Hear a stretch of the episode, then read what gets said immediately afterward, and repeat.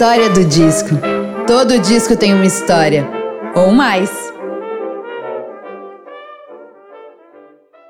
Olá, eu sou Bruna Paulin e esse é o podcast A História do Disco. Todo disco tem uma história ou mais. E por aqui você vai poder conferir tanto histórias e curiosidades sobre a produção de álbuns de diversos estilos e momentos da história da música, como também como esses discos fazem parte das nossas vidas. Seja muito bem-vinda e muito bem-vindo. Esse programa é para todo mundo que é apaixonado por música.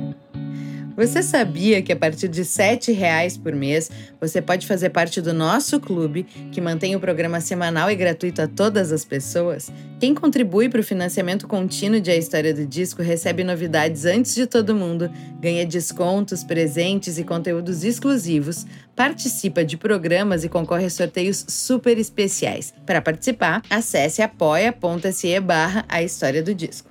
A primeira convidada da temporada 2022 é Maria Ribeiro. Maria é atriz, mas também escreve livros e dirige documentários, além de falar muito do Domingos de Oliveira. Talvez você lembre dela da TV, do cinema ou do teatro. Entre seus trabalhos destacam-se os filmes como Nossos Pais e Tropa de Elite, ou o programa Saia Justa, do qual participou de 2013 a 2016. Ela também é colunista nas revistas Gama e Veja Rio e uma das apresentadoras do podcast Isso Não É Noronha. E está prestes a estrear em formato presencial o espetáculo Pós-F de Fernanda Young, com direção de Mika Lins. E no programa de hoje você vai conhecer a história de Maria com Passarim, de Tom Jobim. É fruta do mato. deixa as fraldas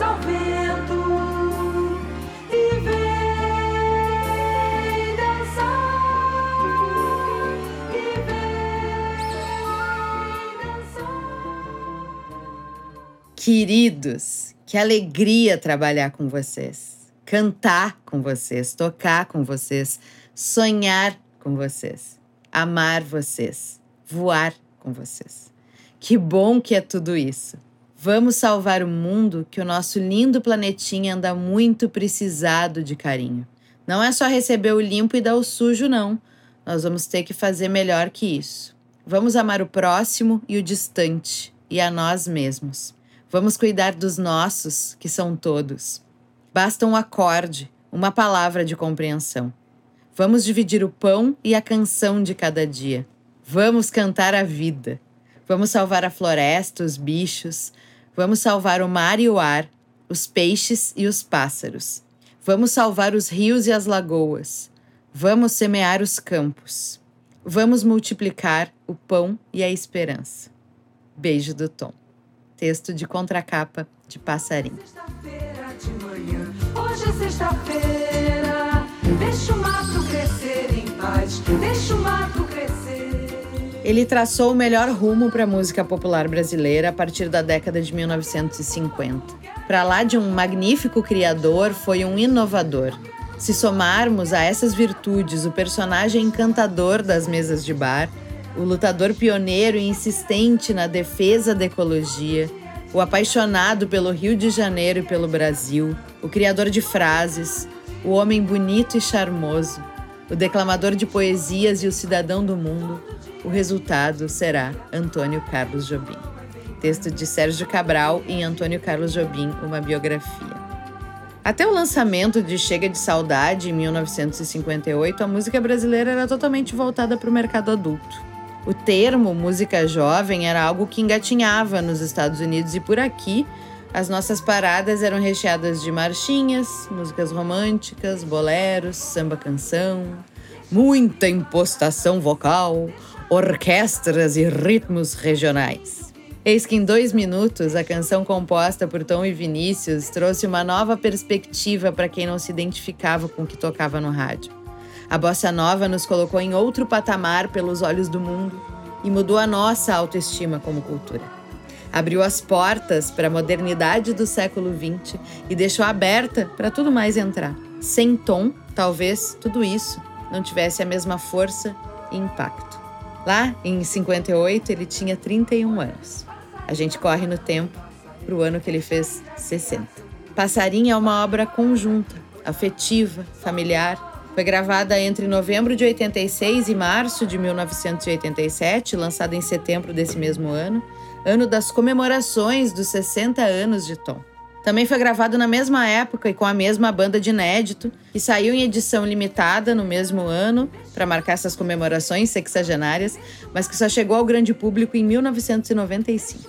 Esse grupo que gravou o disco e excursionou com essas apresentações era chamado a Banda Nova. Dentre os membros incluíam Ciana, esposa de Tom, bem como Paula Elizabeth, filhos do compositor, e os amigos Jacques e Paula Morelenbaum, Danilo Caime e Simone Caime.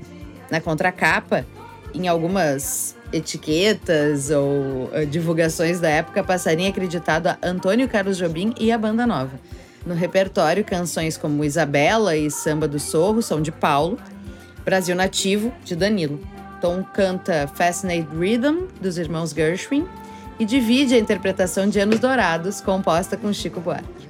Conta Chico que a linda canção foi escrita para Betânia, para que ela colocasse a voz pronta, essa peça seria a trilha de uma novela de mesmo ano da TV Globo. O problema é que Chico levou um ano a mais que o pedido para terminar a letra que daria matéria para a melodia formosa de Tom. Falhou com a emissora, mas ganhou muito. Passaria em conta com a produção de Paulo Jobim e Jacques Morelenbaum, o design de capa é da Nora de Tom, Eliane, que usou a pintura de Elizabeth Jobim, e fotos na contracapa e encarte de Ana. Vendeu mais de 100 mil cópias em seu lançamento e foi um dos discos que circulou pelo mundo com a banda nova. Enquanto eu escrevo esse roteiro, celebramos os 95 anos de nascimento de Tom Jobim.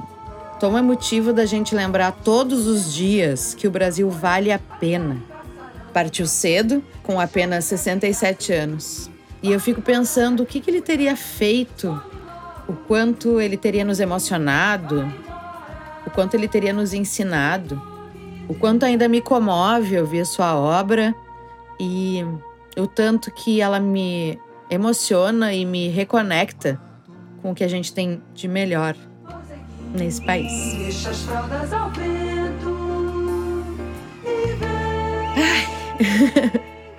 Viva, Maestro Soberano! E com vocês, a história do disco de Maria Ribeiro. Maria Ribeiro, bem-vinda à história do disco. Finalmente, Bruna, que prazer. Ai, querida, que bom que conseguimos. Fico tão feliz. Adorei. Também, também estou feliz. Maria, a gente sempre começa o programa com um momento mais emotivo, vamos dizer assim, que não necessariamente tem a ver com o disco que a gente vai conversar depois, que é esse momento das memórias musicais. Então, assim, um momento epifânico, uma memória muito antiga, que música começa a fazer sentido de um jeito diferente para ti. A primeira vez que, sei lá, tu vai num show ou que um disco te impacta muito, enfim, uma memória ou memórias musicais que tu queira compartilhar com a gente. Olha, eu lembro de coisas marcantes, assim, eu acho que é, a minha mãe me levava ao teatro municipal quando eu era garoto, quando eu era pequena, eu fazia balé, então, volta e meia, é, a gente ia no municipal e aí eu fui ver, sei lá, Lago dos Cisnes, Copélia. É, e eu me lembro de voltar e da música. É, eu, eu não entendo nada de música clássica, sou super ignorante. Mas eu me lembro de eu voltar e da música ficar em mim durante três, quatro dias.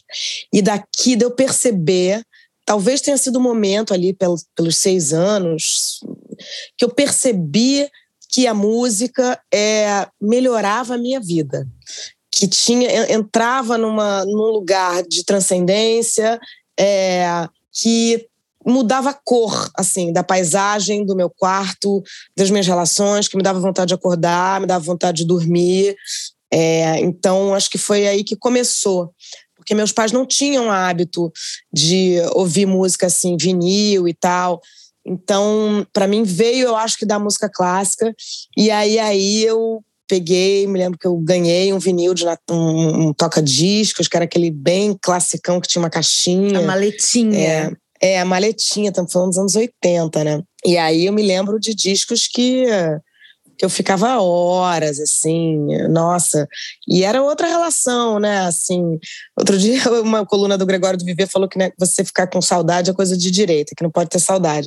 Mas, e, agora, e agora, e agora, de fato, a gente não precisa mais, porque o vinil voltou, né? Mas é carérrimo, não é prático, e eu já tenho muita.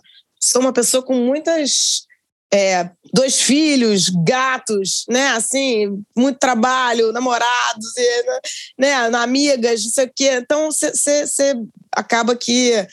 Não sei mais se eu tenho esse tempo que eu tinha, mas eu me lembro, sei lá, um disco da Rita Lee, que era Rita Lee com aquele, aquele cabelo esvoaçante. É, então, de, trilhas de novela. Eu me lembro que eu ficava tipo, ou músicas em discos em inglês, que eu acabei ouvindo as coisas que eu tenho um irmão 11 anos mais velho que era muito musical e que ouvia muito vinil e então o meu gosto musical foi muito assim eu me lembro de eu pegando sei lá Dire Straits é, é, acho, acho que era Brothers in Arms, pode ser, você Sim. que é a culta do disco. e de eu ficar aprendendo. Então, assim, era uma, um tempo que eu sinto falta desse, dessa, dessa concentração, assim, de ficar, tipo, dois dias que eram preenchidos por um disco. E aí é muito doido, porque aí dá dois anos, três anos, sei lá, você ouve uma daquelas músicas e te, você volta para todo aquele cenário de quando você ouviu, né? Porque aquilo fica colado a uma, a uma produção de memória de um tempo específico. A materialidade é uma coisa muito louca nesse aspecto, né? Porque a gente lembra onde a gente comprou o disco.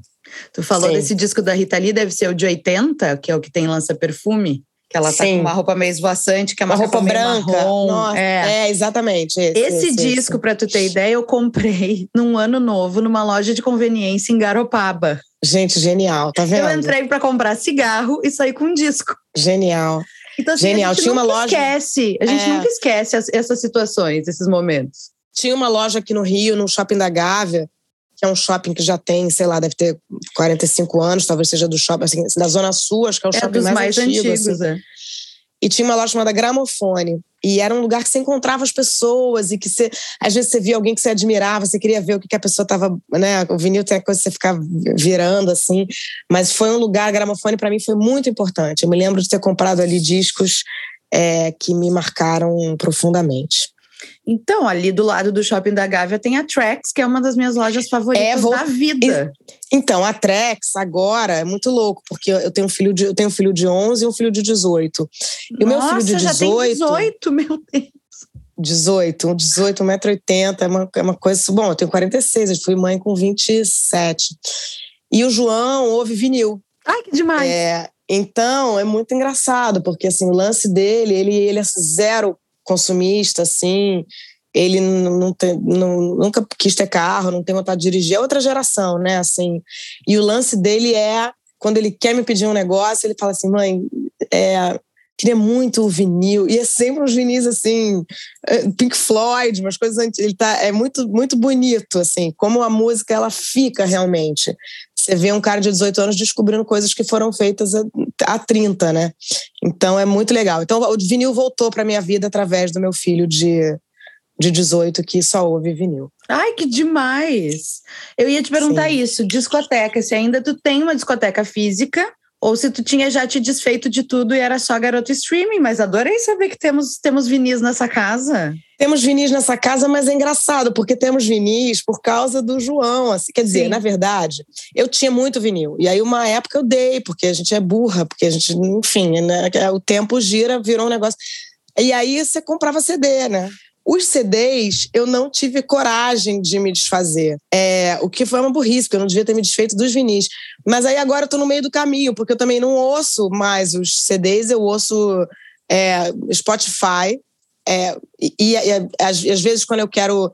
O meu Spotify também alterna, aí eu mudo de cartão, sou roubada, aí eu vou pro, pro que tem anúncio, que é o, é o, o gratuito. de todo mundo, o gratuito. Aí eu lembro que eu tenho é, é, Apple Store, que é, na Apple eu tinha, eu conseguia ouvir as músicas viajando, baixados no avião, porque o Premium ele é uma relação mais instável na minha vida.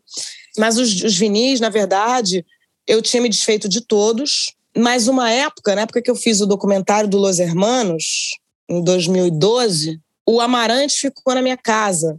Eu tinha, eu tinha me mudado e tal, e, e aí o, o, Rodrigo ficou no, num apartamento que eu tinha saído, que eu ainda tinha um mês de aluguel, né? E ele deixou uns discos. Então eu tenho, uma, eu tenho uns discos, uns vinis do Amarante, que uma eu hora tenho ele vai herança do Amarante. Aqui. Eu tenho a herança do Amarante, que se ele um dia ouvir isso aqui, ele vai falar: Porra, Maria, cadê meus discos? E eu vou ter que devolver, vai ser, vai ser muito chato, porque Desculpa eu não vou devolver. Desculpa aí, Rodrigo. Não, não vai devolver. Desculpa nada. aí. Não, não, eu uso campeão. Já tem, vai fazer 10 é. anos, gente. Acabou, agora Acabou. já deu. Então eu tenho essa herança do Amarante e tem os discos que o João agora tá fazendo a, a discoteca dele, que e que é lindo. E aí eu acabo também comprando coisas com ele, enfim, para ouvir, para mostrar para ele. Então eu tô numa o Domingos Oliveira que falava isso, que é a coisa mais maneira de filho, com todas as questões, né, que hoje em dia, graças a Deus, a mulher se sente muito mais livre para não ter, e eu acho isso lindo.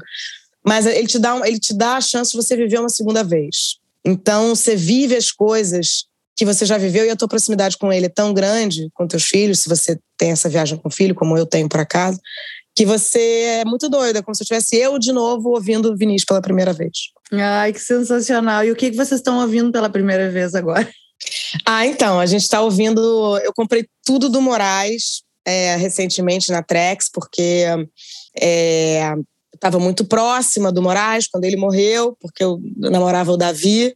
E, e também, e por causa, porque o Davi nunca gostou de tocar os, os sucessos, né? O Davi gostava de tocar em casa, assim, os, os lados Bs. Então, e o João, quando começou a ouvir música, ele foi muito assim, Strokes, Pink Floyd, Radiohead, é, aí a gente foi para Amy, e, e agora eu tô Tu tá brasileirando o João. Tô aplicando os brasileiros, tô aplicando os brasileiros e tentando não ir no. Como ele também não gosta muito de ouvir as coisas que todo mundo ouve, então eu tô aplicando os lados B, assim. É, e a discografia do Moraes é muito extensa, né? Nossa, é, é uma coisa absurda. Moraes era, Moraes era imenso, né? O Moraes era, era, era, era tão grande quanto o Caetano, quanto o Gil, quanto o Tom Zé, assim. E, e acho que um cara que no final da vida não tinha um esquema como o Caetano e Gil tem, de, né, de ter uma, uma, uma, uma super produtora né? do lado, uma estrutura. Então, para mim, tem sido assim: eu falo, meu Deus, como que eu vivia sem conhecer Grito de Guerra, como que eu vivia sem, enfim, muitas músicas. Isso que é maravilhoso da música, porque assim, mesmo que tu não tivesse familiarizada com a obra e tivesse agora te, né, te debruçando, independente de qual for o artista, todo dia a gente pode descobrir uma coisa nova. É isso que eu acho Sim. mais sensacional. Pelo streaming, Total. pelo vinil, por qualquer meio. Todo dia a gente pode descobrir uma música nova e isso é. Sim. Tem gente que fica ansioso. Eu fico feliz, porque eu, eu sei que se eu não quiser repetir música na minha vida, o que é impossível. Impossível. Impossível que às vezes a gente precisa de um, cantinho, de um quentinho, com uma coisa conhecida. Um é óbvio. E, e também aquelas obsessões, né? Eu tenho uma coisa que eu fico meio obsessiva de vez em quando com alguma obra, algum artista, assim, de meio que tudo, ou, ou repetir, repetir, repetir aquilo.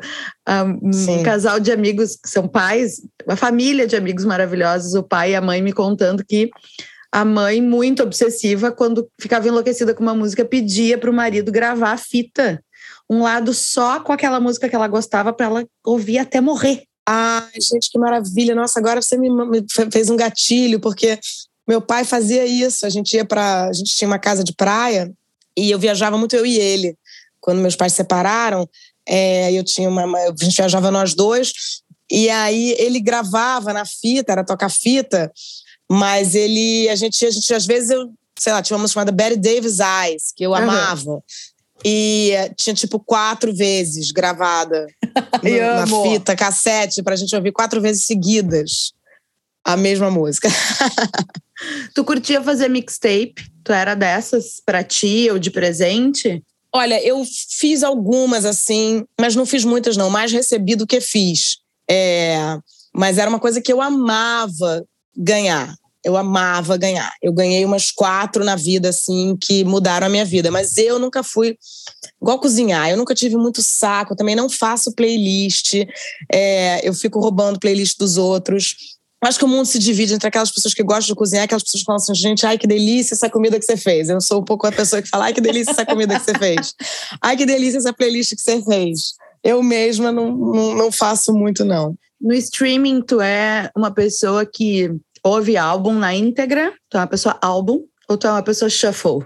Teu consumo Depende, depende. É, eu sou mais uma pessoa álbum. Eu gosto de. Porque eu acho que aquilo tem uma história, tem um sentido, que o artista.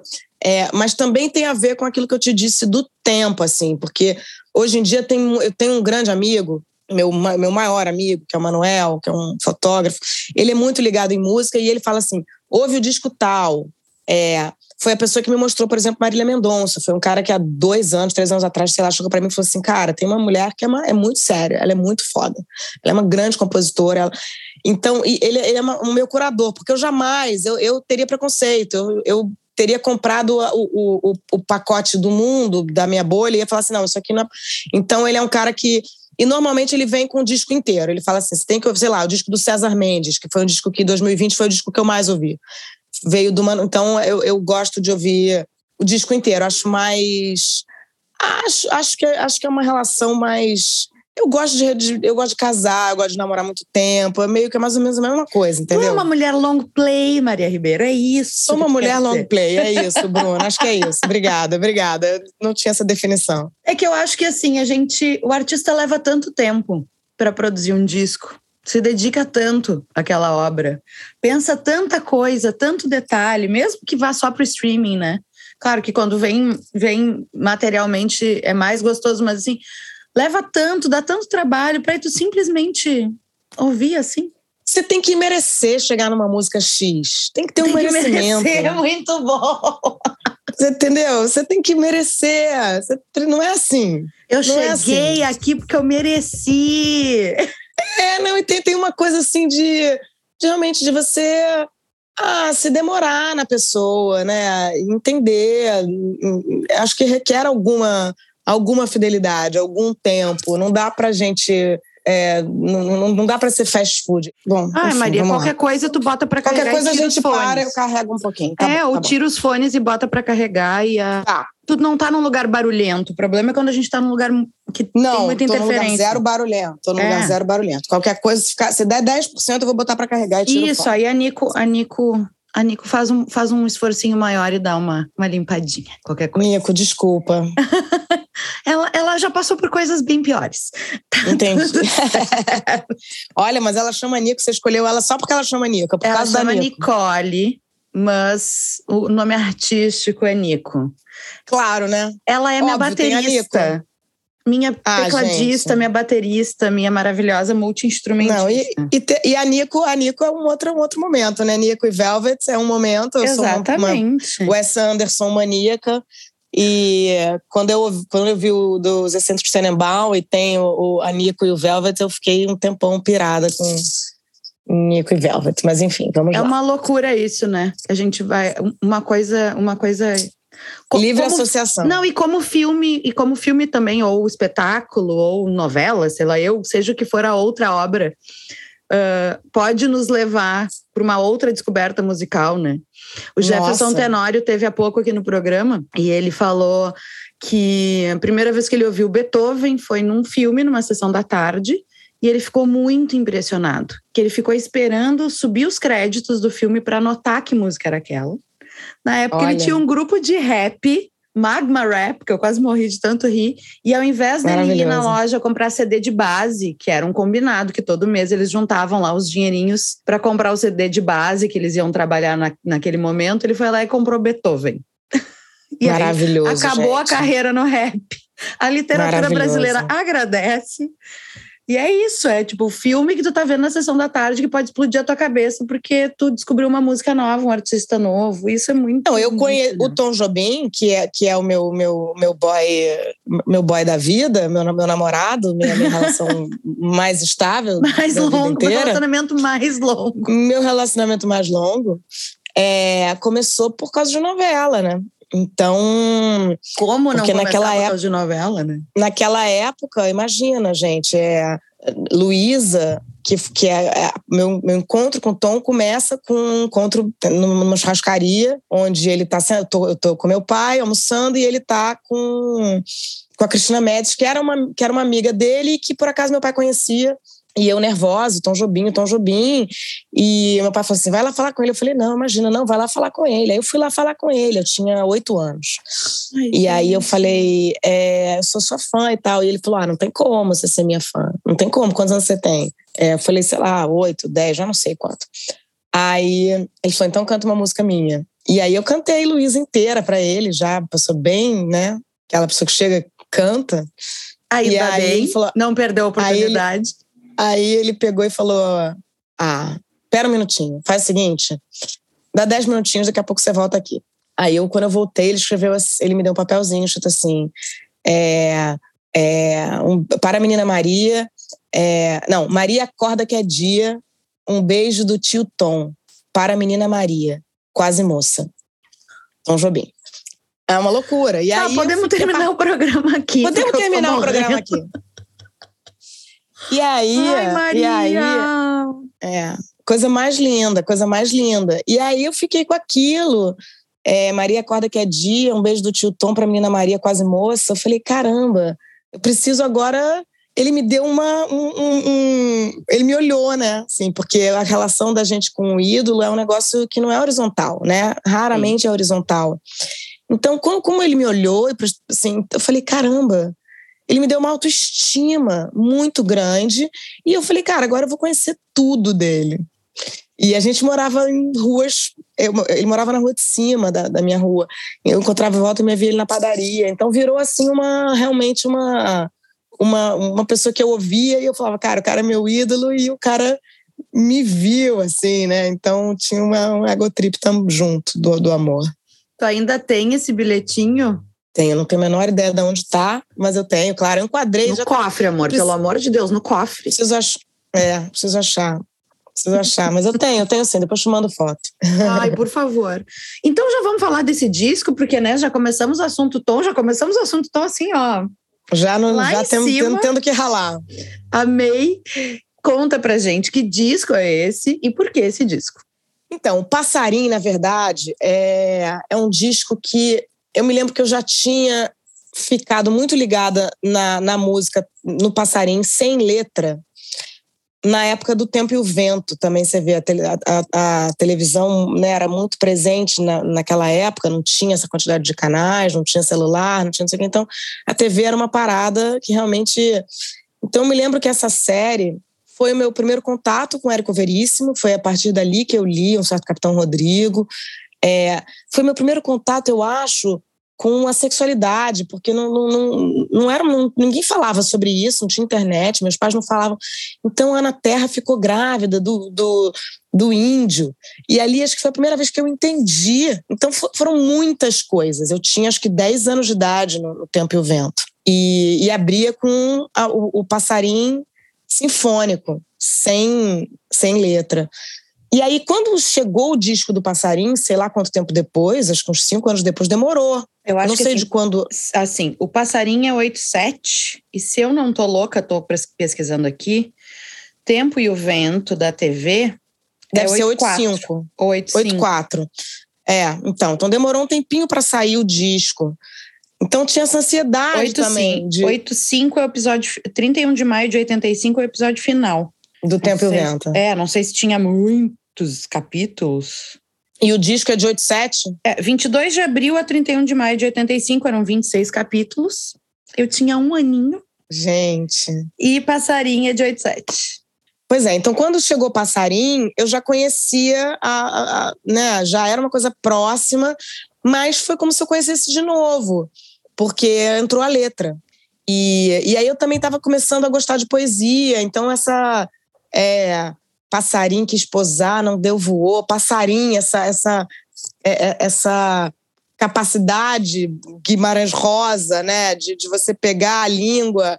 É, e, e, e, engraçado, porque agora você, você é gaúcho, eu estou juntando o Érico Veríssimo com o Tom Jobim, com o Mário Quintana, que tem o poema mais lindo do mundo, que é Aqueles que atravancam o meu caminho, eles passarão e eu passarinho. É, então, o Tom ter pego e ter feito esse passarinho, e aí o disco inteiro, o disco inteiro para mim passou a ser uma, eu me lembro de uma viagem que eu fiz com meu primo para Guarda do Embaú de carro. Também isso, né? Nada mais viajava... gaúcho do que para Santa Catarina.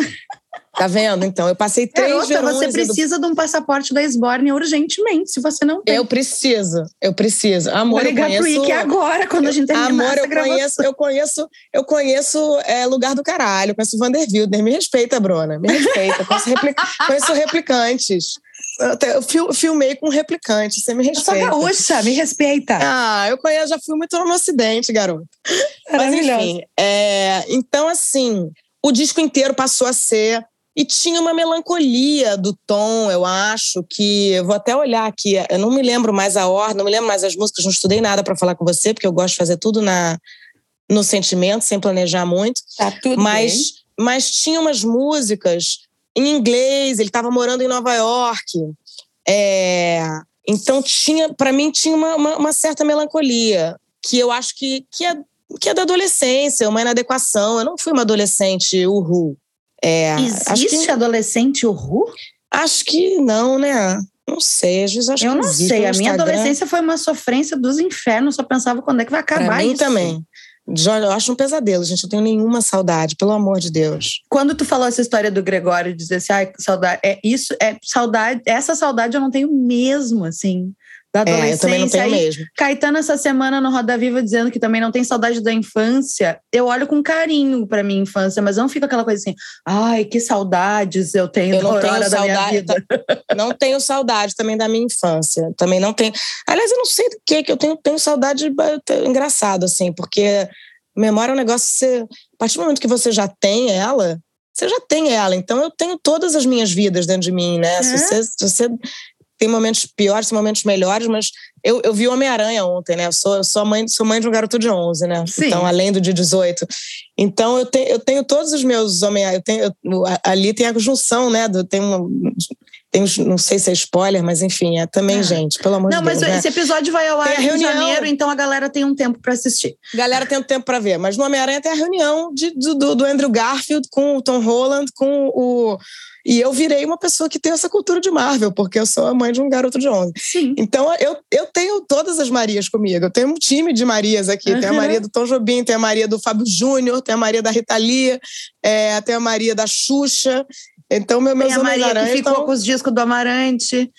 Tem a Maria que ficou, você tá reforçando um negócio que pode me ferrar, Bruna, pelo amor de Deus. Amiga, te Mas defendo. então, assim, Segura na minha mão que eu te defende. defendo. É, não existe. É uso capião. Mas o passarinho, eu tô vendo aqui. É, tinha Luísa, tinha Fascinating Rhythm, que, Eu era, amo. que é uma música do Gershwin. E, então, isso também foi. Aí eu fui descobrir o Gershwin por causa do, do, do, do, do passarinho. E, eu, e foi um show que eu vi, também tem isso. Passarinho, eu devo ter visto esse show. O Tom tinha uma banda Era uma banda É, bacanérrima, imensa. que tinham cinco mulheres. É, e eu me lembro que aquilo para mim era fascinante, porque de alguma forma tinha Ana Jobim, tinha a Paula Morelenbaum, é, e aí tinha o Danilo Caime cantando, que é, tô vendo aqui, que é Borzeguim. Não, era Samba do Sorro. Quando eu ando pelo Sorro, eu me lembro da Gamboa. Ai, ai, ai, que, coisa, louca. Ai, meu Deus, que coisa boa. Lá por trás, enfim. Eles Então, cantam parte aí- em português. Eu ouvi o disco hoje antes da gente gravar, e é uma delícia esse disco. E eles, eles cantam parte em português, parte em inglês. E a gente fica com vontade de cantar em português a parte em inglês. A gente fica meio, não, tem- mas não é isso. É, E ele canta também Brasil teatral. Nativo. Eu acho que o Danilo canta Brasil- Nativo também. Brasil Nativo também, exatamente. Então te- tem uma coisa muito brasileira, Gabriela. é, e tem uma coisa de eu ter visto o show muitas vezes e, eu acho que de ser muito imagético.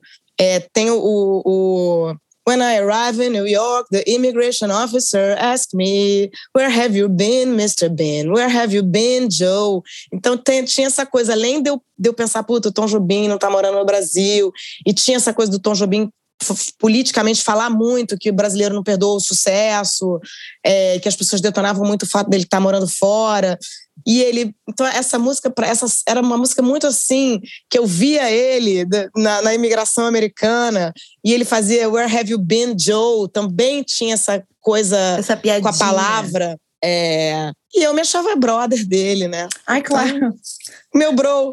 Tô meu bro Joe. do meu amigo, do meu amigo Antônio Carlos Joe, exatamente. Tô ouvindo o disco do Where Have You Been Joe. Então foi um disco que realmente me acompanhou e, e- e- e faz parte, é um, é um, é um, é um, é um, um dos meus Homens-Aranhas, é o, é, o, é o passarinho. Ai, sem dúvida alguma, não tem como. Eu acho que quem viveu um pouquinho a existência do Tom, de alguma maneira, não tem como não se desconectar disso depois, assim, tá, tá encruado na gente. Pode ter sido pela novela, pode ter sido depois, pode ter sido tão pertinho como, como tu, vizinha, e ganhando bilhetinhos, mas eu acho que é uma coisa que marcou toda uma geração, não, não tem como não. É, é, é muito importante. E era um cara que falava da floresta muito antes de todo mundo, Bruna. Sim, gente, ele era ecologista before it was cool. Muitas Total, pessoas assim, estarem se preocupando com isso, ele já estava lá. Eu me lembro de uma frase dele, que era toda a minha obra baseada na Mata Atlântica. E eu falava, gente, mas como assim toda a minha obra baseada na Mata Atlântica? Mas foi um cara que foi, foi, foi meu primeiro ecologista, assim, também. Eu com. Enfim, eu me lembro do dia que. Eu, e aí eu me lembro do dia que ele morreu. Eu fui no velório, foi no Jardim Botânico, o velório do Tom Jobim, no Jardim Botânico do Rio de Janeiro, no meio daquelas palmeiras. Então, assim, tudo muito. É, porque na época que ele. Quando ele morreu, que foi acho que 9, 94, não sei se foi 94 ou 95, acho que foi ali 8 foi bem de no dezembro. fim do ano. Te, te foi 8 digo, de dezembro, eu acho. Te digo porque o Antônio Brasileiro, que é o último disco, uh, já esteve aqui na história do disco. Então, isso está fresco na minha memória. É fim de 94. É, eu acho que é 8 de dezembro, se não, não me falha a memória, mas porque eu estava fazendo uma peça infantil no tablado, cuja trilha era do Paulinho Jobim, uhum. que, que é uma trilha que eu fico assim toda hora. Eu penso, gente, que a gente tem que gravar isso, porque tem, tem poucas opções de música infantil. É, e era uma loucura. E o Paulinho é tão talentoso quanto o Tom, só que o Paulinho é filho do Tom. Né? Então aí, aí a gente tem essas coisas dos filhos dos caras e com com toda a dor e a delícia, o peso e a pluma de você ser filho de alguém, mas porque tem uns filhos que, né, são assim, é, é difícil isso, mas o Paulinho é tão talentoso quanto o Tom, na minha opinião, como o Morena é tão talentoso quanto o Caetano, quanto o Davi é tão talentoso quanto o Moraes, mas existe essa, né? Existe assim, esse estigma, com certeza. Existe essa questão. É, mas já não me lembro onde a gente estava. O velório, por Deus. O velório do Tom. velório. Dentro Viúva do Jardim de Tom Botânico. Jobim, gente. Viúva de Tom Jobim, não. Eu troco mensagem com a Ana Jobim no Instagram e eu brinco com ela. Toda hora eu falo, meu, meu namorado, meu namorado, ela morre de rir. Porque você não precisa da autorização da pessoa. Essas pessoas, entendeu? Você não. Não precisa do outro topar ou não. Desculpa. É, é, é eu comigo. Amor. De quem é o namorado? É meu. É meu, é meu. Mas, mas amor livre, amor livre de raiz. Porque ele pode. Ele não precisa nem saber. Podem, ele não precisa nem saber, ele não precisa nem ver, não precisa nada, não precisa nem, tá, não precisa nem ter vivido o mesmo tempo que eu, entendeu? Maria, tu lembra, assim, primeira vez que tu escuta esse disco exatamente? É por conta. Tá, primeiro o passarinho vem, né, instrumental no Tempo e o Vento. Mas o Sim. disco em si, tu lembra assim de quando ele chega para ti? Ou essa memória tá difusa? Não, não lembro, não lembro. Eu lembro, eu lembro de eu ouvindo esse disco. É, acho que já tinha, eu me lembro, que, eu me lembro de ter, de ser dos poucos discos que eu tinha o, o vinil e o CD. Já, Ai, eu tinha ótimo. já o, CD do, do, do, Passarim e eu me lembro desse, de, uma, de uma viagem específica, desse, de um ano desses indo para a Guarda do Baú, uhum é, que deve ter sido 95, onde eu fui ouvindo passarinho, assim, eu e meu primo Zé Padilha, que, que hoje em dia, né, tem, ficou com uma, uma coisa, uma, uma figura muito controversa, e era meu foi um, junto com meu irmão foi a pessoa que me apresentou Tom Jobim João Donato é, enfim é um cara que sempre gostou muito de música tocava violão tanto o Zé quanto o Otávio tocavam violão então foram muito responsáveis, assim. É muito importante essa figura, às vezes, né? Assim, Sim. Primo mais velho, irmão mais velho, irmã mais velha, alguém que pega e te. Te pega Mas eu pela mão e te diz assim: vem cá que eu vou te mostrar umas coisinhas. Vem cá, vem cá que eu vou te mostrar umas coisinhas. Vou te, vou te dar o caminho aqui, vou te jogar um farol aqui. Então eu me lembro da, do cenário, assim, da, da, da país, dos lugares que a gente passava. E era, acho que BR-118, é uma estrada que nem é uma, uma estrada perigosa, inclusive. 116. 116. E aí eu me lembro dos lugares, dos lugares, ouvindo o, o samba do Sorro, o Gabriela, o Fascinating Rhythm, isso eu me lembro, mas a primeira vez que eu ouvi, Sim. não lembro. E tem, eu não sei, acho que todas as, toda a obra do Tom, mas esse disco ouvindo hoje, eu pensei, nossa, como é verão, apesar de, de ter é uma verdade. coisa Nova York, é muito, é muito verão. É verdade, é verdade, é verdade, é verdade. Borzeguin, Gabriela, tem um negócio muito de você Ser, é, tem, porque tem uma brasilidade muito é. grande. E a gente associa, né? A brasilidade não é com casacão, né? A brasilidade não. é de sandália havaiana e vestidinho. Por favor. Por favor, pegando uma goiaba no telhado, se possível. De preferência. Maria, tu consegue elencar faixas preferidas ou é aquele disco assim, não, é do início ao fim de cabo a rabo e não e não tem ah, jeito? eu acho que eu acho que Samba do Sorro eu gosto muito.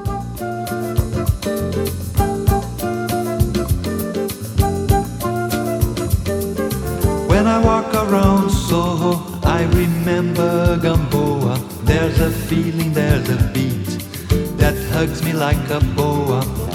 Walking by the docks, Donga made the samba in the rhythm of the people from Angola, from Luanda. E gosto muito por ter sido uma voz que eu descobri, assim, eu não conhecia o Danilo, eu conheci o Danilo Caime no show do, e aí também foi legal porque a partir do eu fui do Danilo Caime para o Caíme e não o contrário. Sim. E hoje em dia eu sou, e hoje em dia eu sou uma fã psicopata da Alice. Acho ela uma gênia. acho ela foda. Dizem que Sou Louca é uma música que eu. Nossa, já, já, sei lá, foram anos de análise resolvidos em cada vez que eu tô no carro sozinho ouvindo Dizem que Sou Louca, fora de controle, eu amo. E que mais? Acho que tô olhando aqui para dar uma colada. Luísa, porque tinha essa história do autógrafo que veio a partir claro. do Luísa. Rua, espada nua, boia no céu imensa e amarela, tão redonda a lua, como flutua, vem navegando azul do firmamento e no silêncio lento, um trovador cheio de estrelas. Escuta agora a canção que eu fiz pra te esquecer, Luísa. Eu sou apenas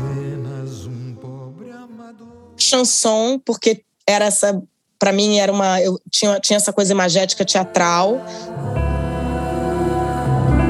When I arrived in New York, the immigration officer asked me, Where have you been, Mr. Bim? Where have you been, Joe? You've been abroad for too long, Mr. Bim. Haven't you been?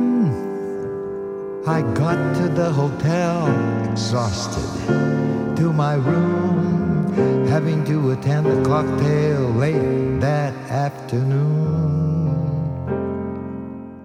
E passarinho. Little bird on the tree, you better fly. If you stay on that tree, you're gonna die. Little bird of the forest, say to me, Why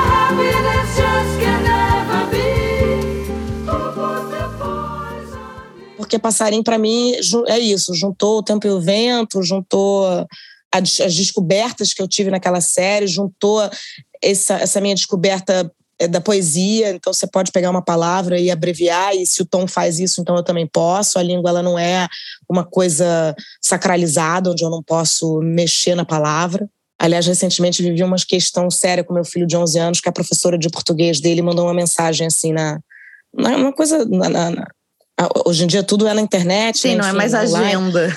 Ela falou assim para ele: se você não aprender a começar uma frase com letra maiúscula, você não tem como passar para o sétimo ano. E eu falei, gente, realmente essa professora está no lugar errado, né? Porque, a, é, primeiro, que é uma frase muito agressiva, mas é tão interessante como hoje em dia, né, a gente se apropriar da língua. É claro que você tem que saber algumas regras, mas quem disse que você não pode escrever passarinho? Quem disse que você não pode escrever tudo no minúscula, né? A Walter Ugumãe fez livros inteiros. A outra que já está querendo justificar a criança que não sabe começar a falar. Mas, Mas é essa, ela, essa... ela tá presa, é que assim, ela tá presa numa escola do século XIX, né, Maria? Esse é o problema. Pois é, ela não está em o... 2021, quase 2022. Mas a gente atualiza o celular, a gente tem que atualizar os nossos sistemas também, né? Assim, por favor atualizar a gente também, pegar um dia, tirar um dia assim, olha só, 24 hoje, de 3 às 5 da manhã, eu vou atualizar o meu sistema iOS para poder entender, entendeu? Da, da, onde essas crianças vêm. Não, e assim, dizer língua, que não vai passar é de viva, ano né? por isso, gente, por favor. Uma coisa assim, olha, olha Existem só, regras, a gente precisa né? aprender algumas coisas, não precisa viver assim sempre, mas para quando tu precisar falar formalmente, escrever um documento. É, o Enem, o Enem, o Enem. tem essa caretice ainda. É. Não, mas eu acho que é isso, essa mas eu acho que o Tom teve essa, ainda teve isso, sabe? De ser um certo professor de liberdade. Sim. Porque me ensinou que podia fazer binjo, podia, podia escrever passarinho, que não, não tinha problema. Não era um negócio. Porque era um cara que era considerado um poeta e que mesmo assim podia ter uma relação lúdica com a língua. Não, e, e assim, estava ensinando coisas bem importantes como ecologia, então falar passarinho não era um problema. A, a gostar de Brasil, né? Total. Mas isso do Tom, a, além de, de ensinar a coisa da liberdade, tinha tantas outras coisas que ele estava ensinando que vamos combinar que ensinar a escrever, em, entre muitas aspas, errado, é totalmente perdoável quando a pessoa te ensina, por exemplo, a gostar desse Brasil que merece ser amado e defendido, né? Desde a natureza até o quão incrível a gente pode ser como povo até a cidade, né? O Tom tinha uma coisa com a cidade também. É, o, o, o samba do Sorro falava da Gamboa. Sim. É, o Tom falava muito de onde ele, ele, era da Tijuca e ele era um cara que conversava muito nos shows, então ele contava da infância dele na Tijuca, tinha realmente uma relação é, com a cidade, com o país muito forte, mesmo morando naquele momento como ele estava metade do tempo em Nova York. Com certeza não temos mais esse disco nem esse CD, infelizmente. Cara, o CD eu até devo ter, mas vai assim realmente é mais fácil eu achar o, depois o, o, o, bilhetinho que, eu mandei enquadrar do que o e o, os CDs. Eu vou te falar um negócio, você vai ficar horrorizada comigo, você nem vai mais querer me entrevistar, mas eu uma época eu joguei fora todas as capas e botei naquelas coisas tristes, aquelas pastinhas deprimentes. Então, os meus CDs, eles estão tadinhos, tristemente é, ali. Mas assim, tu tem CDs. Né? Eu, por exemplo, nunca fui apegada aos CDs, eu pus tudo fora. O vinil eu não me desfiz, do pouco que eu tinha, eu não me desfiz e fui só comprando usado, porque era o que dava, era o que tinha, ganhando quando alguém é, vinha muito de fora. Caro, né? É muito caro o vinil, né? É muito caro. É, assim, é um brinquedo caro se tu for pensar em comprar tudo novo e que o nosso mercado não, não comporta uma produção de como antigamente, que assim, né? Se o Paul McCartney lançasse um disco, era prensado no Brasil. Hoje isso não existe mais. Para a gente ter um disco então, Paul novo, a gente tem que comprar importado. Importar. Então a gente só tem hoje prensagem de coisas uh, nacionais. E mesmo assim a indústria num sufoco danado, porque só tem duas empresas hoje, duas fábricas produzindo vinil no Brasil e a demanda é cada vez maior, que bom, que lindo, que incrível, mas também é um desespero para quem está vivendo disso, assim, porque está muito difícil, não Sim. dá conta. Então, claro, as coisas novas estão muito caras. A pandemia aumentou o valor dos insumos do papelão, do plástico, não só do vinil, né? Tudo uhum. encareceu. Mas se a pessoa não se importa e curte a coisa de garimpar coisas usadas, ainda ah, dá para é brincar barato. Não, é exatamente. O, o, é porque às vezes, assim, sei lá, o, o, meu filho, por exemplo, que, ah, que é um disco do Pink Floyd, não sei o quê. É, não, nem sempre é fácil, mas a gente brinca muito disso. E é muito legal você. Eu acho muito mais legal você comprar um vinil que foi de alguém, tem uma história, às vezes tem uma anotação e às vezes está impecável, porque. Sim é uma categoria, um tipo de gente que dá para você confiar. Gente que gosta de vinil, você pode entregar a chave da tua casa, deixar seus filhos para a pessoa olhar, porque normalmente é uma, é uma gente que você vê uns discos que, cara, um cuidado, é comovente. Sim, dá para dá pra comprar muita coisa legal. Claro, coisas que a gente sabe que a gente vai ouvir a vida inteira e que às vezes é difícil achar usado em bom estado. Por exemplo, Pink Floyd ou Beatles, vale o investimento do mais caro, porque é aquele disco Sim. que tu sabe que tu vai ouvir até o fim da vida. Mas essas Sim. outras coisas, nossa, a diversão que é encontrar e é, é ser é. encontrado pelo disco, né? A Lorena Calabria teve há pouquinho aqui no programa e disse isso e eu adoro. A gente é encontrado pelo disco. Claro que é legal ir à loja pensando, ah, eu quero a Led Insane do Bowie, eu quero The Wall, eu quero With the Beatles. Mas como é bom chegar na loja e encontrar uma coisa que tu não tava. procurando, Total, mas tá é lá, lindo. tá lá o passarinho esperando, sabe? Tá Não, lá. isso, isso, na, isso na Trex é uma coisa que é um programa, assim. eu Meu e o meu filho mais velho, a gente Deus, vai. eu amo aquela loja, o Heitor é um gênio. E aí É. ele descobriu, porque toda vez que eu vou ao Rio, eu vou na loja mais de uma vez. E ele já entendeu que eu sou enlouquecida por música francesa e música jamaicana, e ele tem muita coisa. Ah, pelo amor de Deus, depois você vai me passar, então, porque eu também amo música francesa. Ai, Bica, pelo quando tu vier pra Deus. Porto Alegre, a gente vai brincar com meus discos, então. E Olha, por favor, porque eu, eu só fico assim, Christophe, François Hardy, eu conheço só os básicos, me ensina os, os- Você precisa me dar o update do iOS da música francesa. E aí, Heitor tem um absurdo acervo, assim, coisas inacreditáveis. E eu, de olho fechado, ele me indica e eu compro. E, inclusive, essa última vez eu comprei vários singles e comprei um, um, um LP do Johnny Halliday, que eu nunca dei muita bola, que era super concorrente do Claude François. Eles eram meio inimigos, assim. Ai, amo, amo essas fofocas. E é um Fofoca disco de cool. versões incrível, incrível, incrível, incrível. Depois eu te mando uma foto pra, pra tu catar nas, nas manda, me plataformas. E assim, eu já chego e o Heitor já, já puxa a gavetinha dos franceses. Olha aqui o que, que eu tenho, assim, é esse nível, porque ele já sabe que eu amo. E é isso, é ser descoberta pelos discos. Eu trouxe agora um single de uma baixista italiana chamada Caterina Casselli, que eu nunca tinha escutado na minha vida, que é muito foda. Um pop sessentista que ganhou Sanremo. Incrível, uma garota baixista nos anos 60, sabe? Essas coisas assim que só uma pessoa que tem o prazer que ele tem em ter essa loja consegue te proporcionar assim, essa experiência. E é isso, é ser E esse, por esse comércio, disco. e esse comércio é muito lindo, né? De um, de um É. cara, é um comércio autoral, né? Sim. Artesanal, o cara tá ali, ele tá ali. Exatamente. É, e só assim, eu tem sei aquele lugar. Eu sei que na Trax eu vou encontrar um acervo muito incrível de música brasileira, um acervo muito incrível de música africana, jamaicana e francesa. Vai ter outras coisas? Vai, tem um monte de rock, mas assim, eu te confesso que às vezes eu nem olho para as estantes de rock, porque eu vou achar tanta coisa incrível além disso, que rock eu acho em outras lojas. Aqui em Porto Alegre tem a Toca do Disco, que é, para mim, o meu equivalente de amor a Tracks. Assim, o Rogério é um amigo, é apoiador do programa aqui e tal. O Rogério tem um acervo muito incrível de música dos anos 60, de blues, de jazz. E aí tem rock argentino, tem rock uruguaio, que tem coisas que eu não vou achar aí na Tracks, mas que Sim. aqui eu vou achar.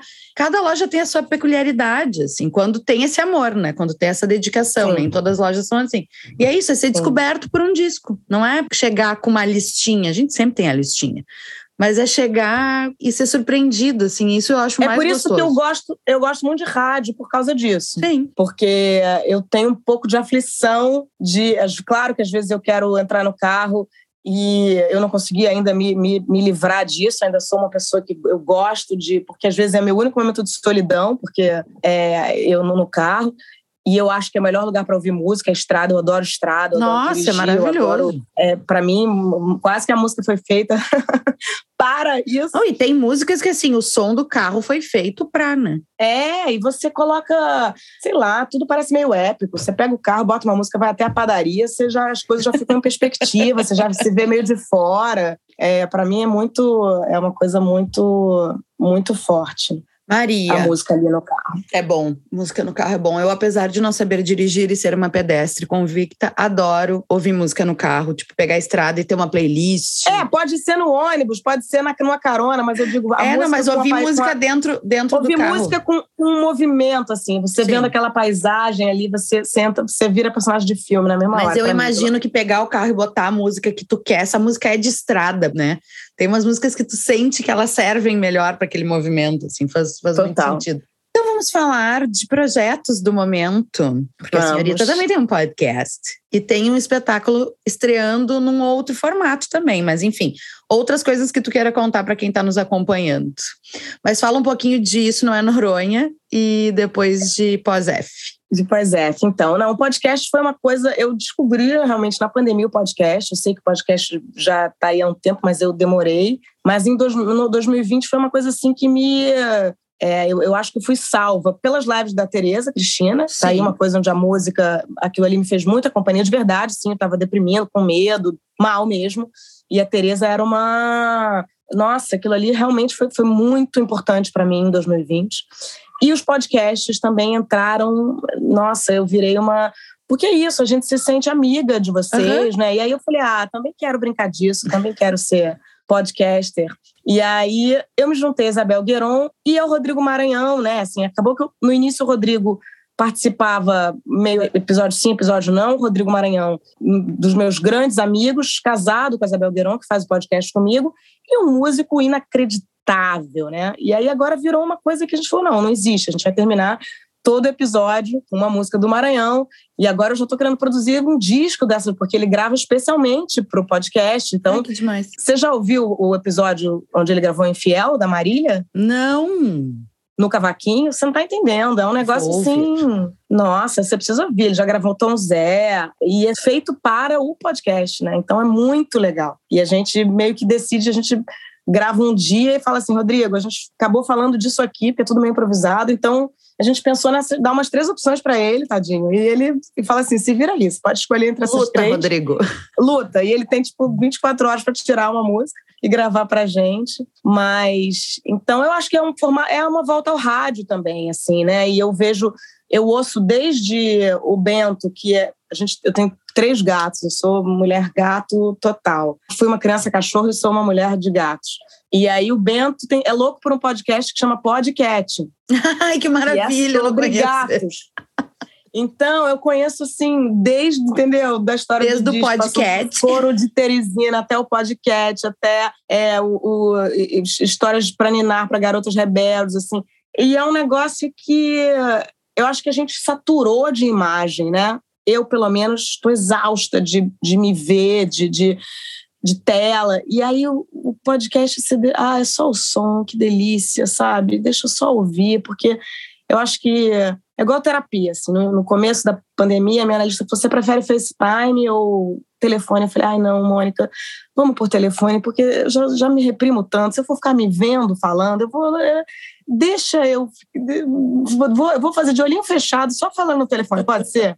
Para eu tentar ter alguma. Para eu me abandonar um pouco, para o cérebro deixar um pouco o, o- o instinto, né, a coisa mais primitiva aparecer. E a gente Então, prende uma o- outra atenção também quando a gente está só ouvindo. Sim, total, exatamente. Porque aqui eu tô assim, ai meu Deus, meu cabelo, será que a luz tá boa? Será que.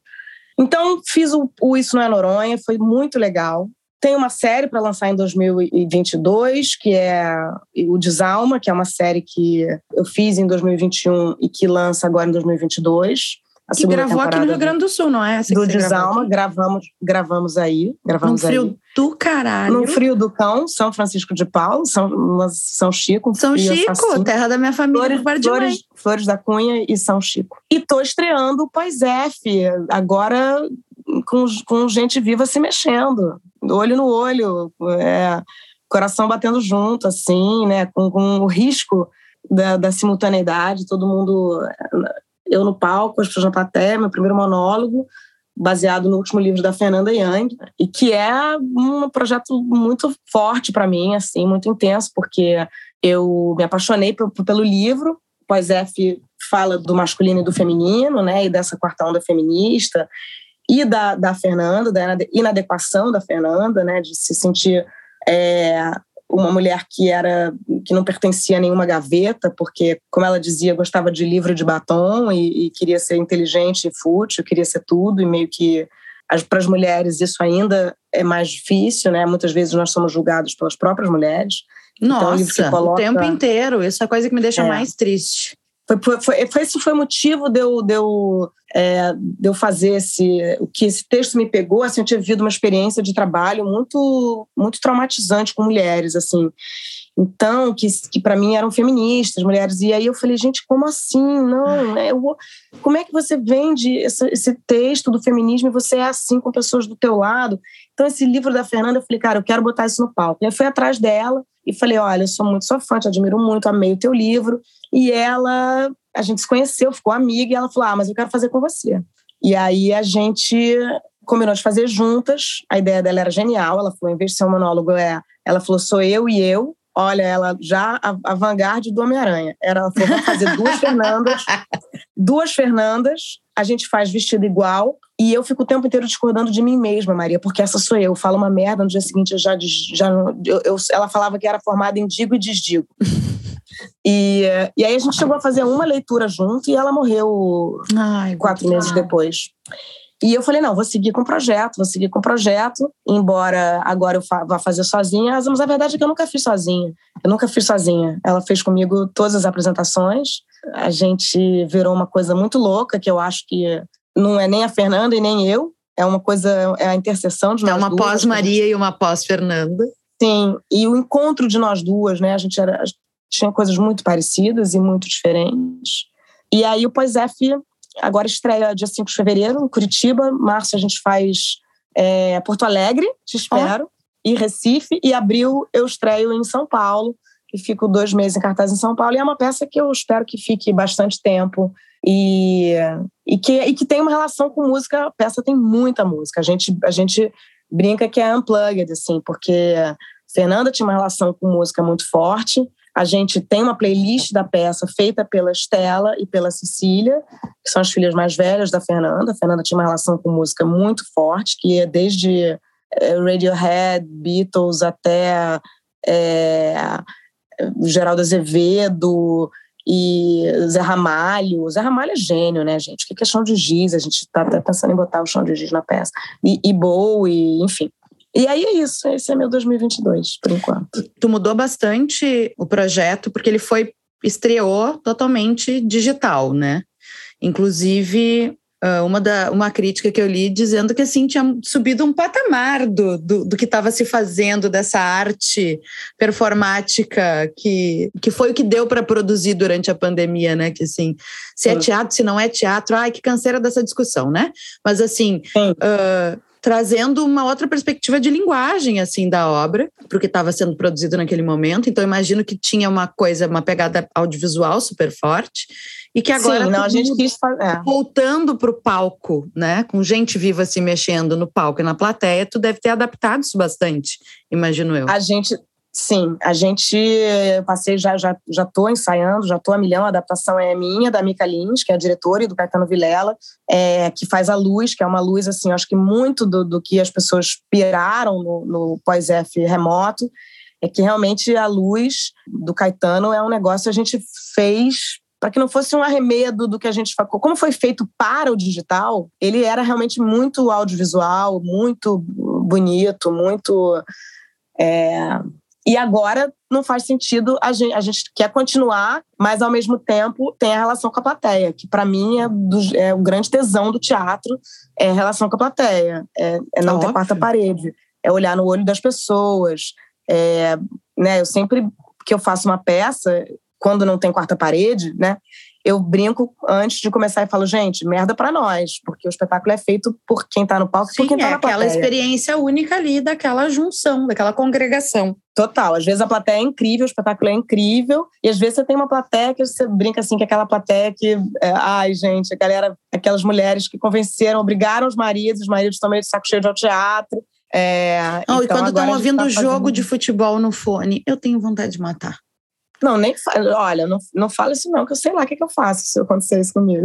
No São Pedro, as sessões de domingo no Teatro São Pedro aqui em Porto Alegre são às seis da tarde. Então acaba acontecendo isso, né? Eu te juro que o a minha clássico. vontade, quando eu tô na plateia, é arrancar o fone da pessoa e jogar longe. Não, eu acho que eu pegaria e falaria assim, gente, peraí, vamos, vamos, vamos. Vamos ouvir. Amigo, vamos, vamos ouvir. Vamos ouvir, vamos ver se tá interessante. Dependendo, vai que o jogo tá melhor que a peba, pode ser, quem sou eu? Ai, meu bem. Ai, que bom que vai vir para Porto Alegre, já adorei. Vamos sim, conversar sim, sobre isso em seguida. Meu bem, ai, muito obrigada por esse papo delicioso e ouvir essas tuas histórias lindas. Chorei aqui com essa história do tom do bilhetinho, fiquei muito emocionada. E ah, muito obrigada. bom, muito bom trocar contigo e saber essas coisas todas. Que bom que em março tu já está aqui, então já vou separar a discoteca francesa para a gente ouvir juntas. E os microfones estão sempre abertos para ti na história do disco. Seja sempre muito bem-vinda. Ah, Bruna, muito obrigada. Eu adoro a história do disco, acho demais. E acho que a música, a música salva e sem música não há salvação. Né? Ainda bem que ela existe. Meu bem, até breve. Beijo, obrigada, obrigada. Sudden bird flat the shot and wing the blue. Sudden bird out the forest. Esse foi o segundo episódio da terceira temporada de A História do Disco. O programa conta com a parceria da Toca do Disco, editora Belas Letras e Cubo Play e tem roteiro, entrevista, produção e locução minhas, Bruna Paulin, edição de Nicole Demeneg, Anico, arte de Librai e vinheta de Augusto Stern e Fernando Efron. Para saber mais sobre o projeto, acesse o nosso perfil no Instagram, A História do Disco. Não esqueça de seguir e avaliar o programa na sua plataforma de streaming favorita e conferir a nossa campanha de financiamento em apoia.se barra História do Disco. E até semana que vem.